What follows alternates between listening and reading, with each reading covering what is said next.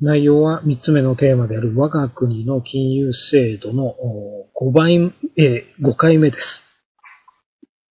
はい。で、えっと、前回は、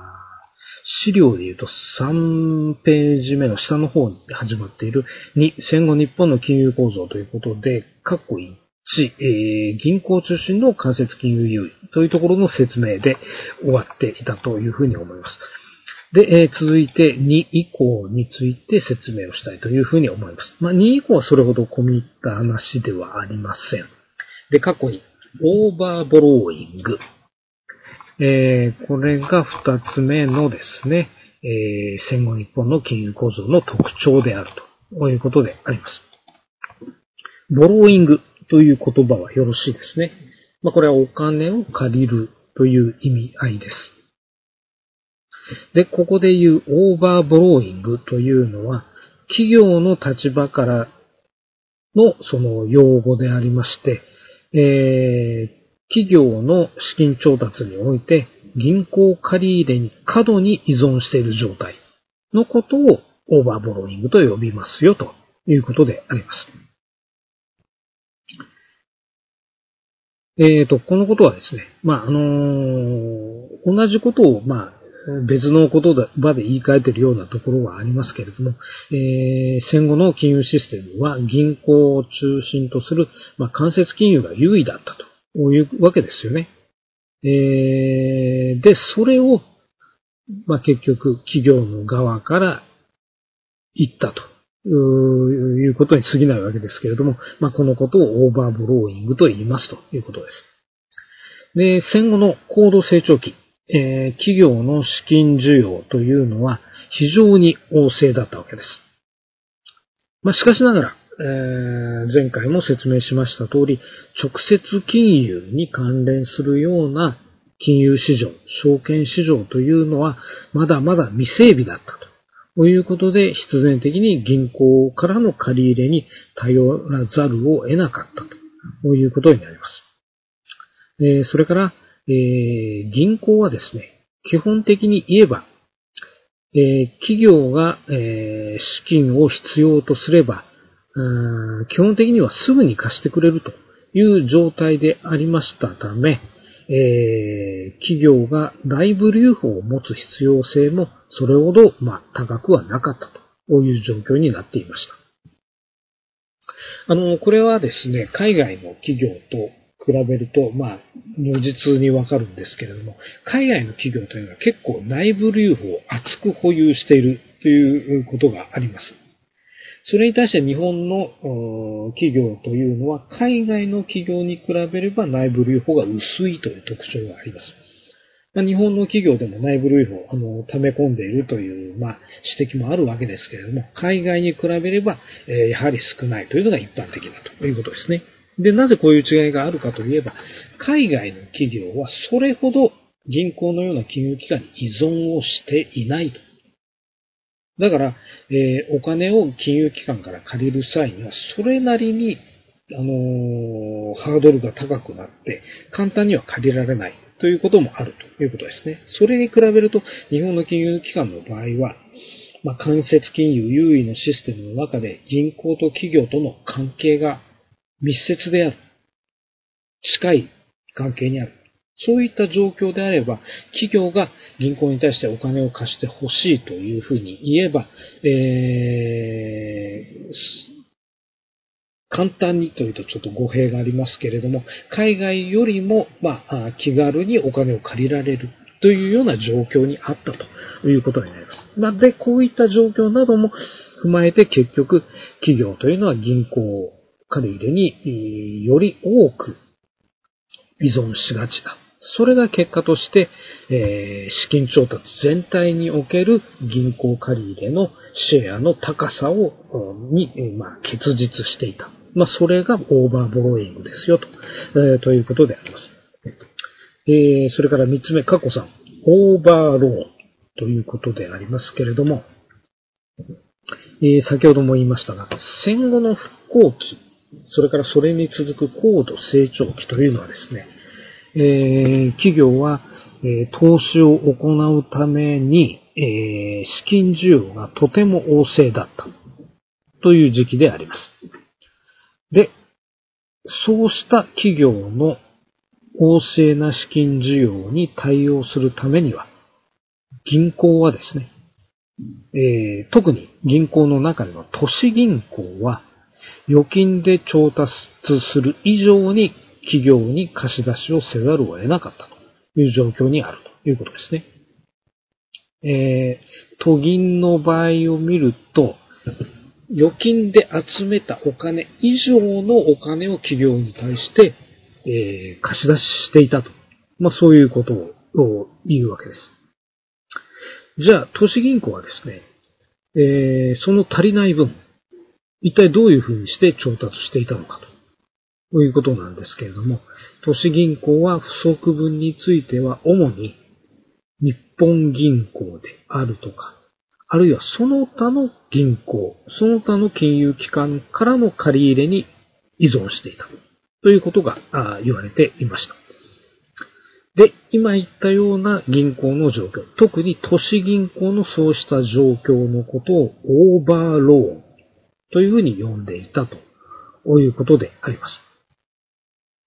で、ちなみに先ほどその、都市銀行は、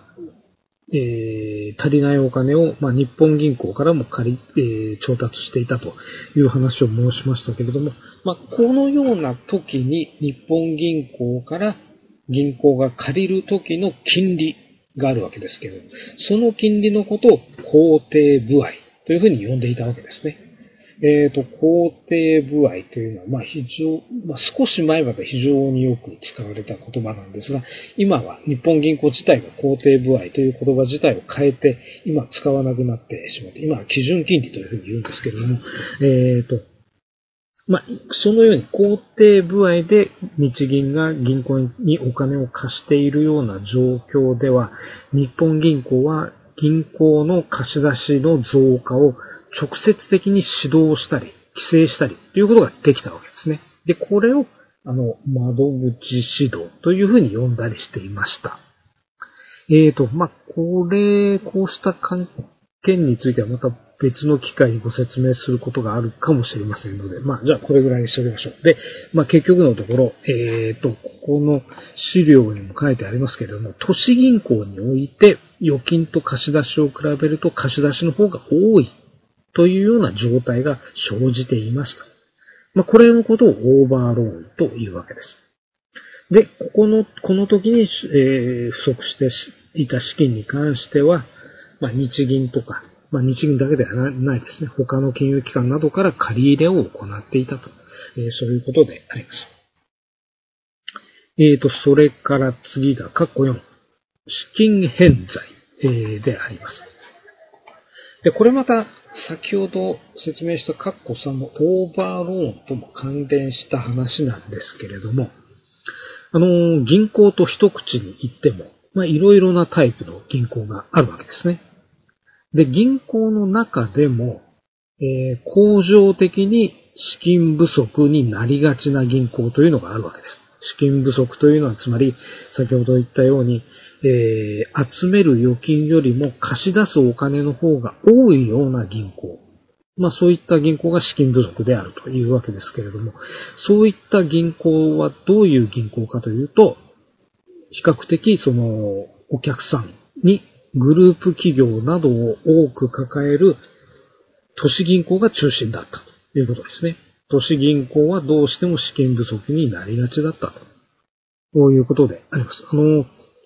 都市銀行というのは大体企業グループの中心にあったりするわけですね。えー、例えば三井グループ、三菱グループとか、河野池グループとか、まあ、いわゆる旧財閥系の企業グループっていうのは戦後もそのまま、えー、ずっと引き続いて存在しているわけですけれども、やっぱりその中心には都市銀行が存在していて、で、都市銀行はグループ内の企業、で、多くは、ま大企業だったりするわけですけれども、そういったところに資金を供給するという立場にあった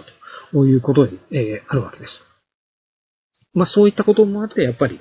資金不足になりがちだったということですね。で、その一方で、別のタイプの銀行などもあるわけです。銀行だけではないですけれども、つまり地方銀行であるとか、あるいは信用金庫とか、まあそういった金融機関、地方、あるいは地域にある金融機関というのは、先ほどの都市銀行とは逆に、むしろ資金余剰の状態。つまり、預金と貸し出しを比べると、えー、預金の方が貸し出しよりも多いような状態ですね。これを資金余剰というわけですが、地方銀行や信用金庫、信用組合などはそういった状況にあったと。なんでそういうふうな状況になっていたかというと、えー、やっぱり地方はですね、大都市ほど企業が多くないですよね。あるいは企業があったとしても、大企業はあまりなくて、中小企業が多いということです。そうなると、まあ、銀行とか金融機関の立場で言うと、貸し出し先の企業がそれほどないということになります。したがって、地域の、まあ、住民の皆さんから預金は順調にそれなりに集める、集まるけれども、それを全部地元の企業に貸し出すことができない。どうしてもお金が余ってしまうと。こういうことになります。で、余ったお金はどうするか。これは、えー、余ったお金は足りないと言っている金融機関に貸すわけです。つまり、えー、地銀や信用金庫はお金が少ないと、常日頃言っている都市銀行に対してお金を貸し出す。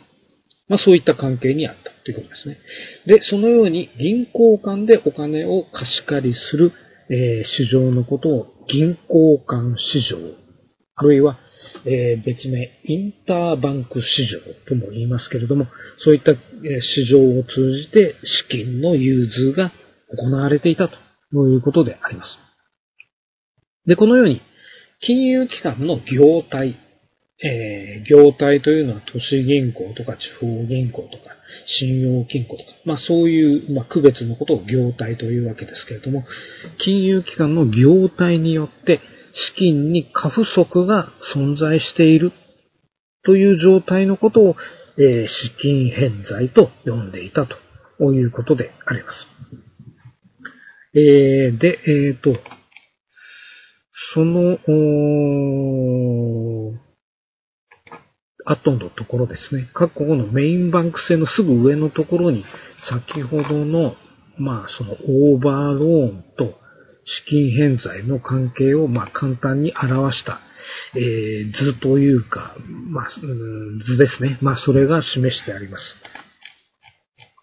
はい。そして、5つ目の特徴。それがメインバンク製と呼ばれているものであります。えー、まあ、先ほどからですね、日本の金融システムというのは間接金融優位であって、企業と銀行との間が近い、密接だという話をしてきたと思います。で、このようにですね、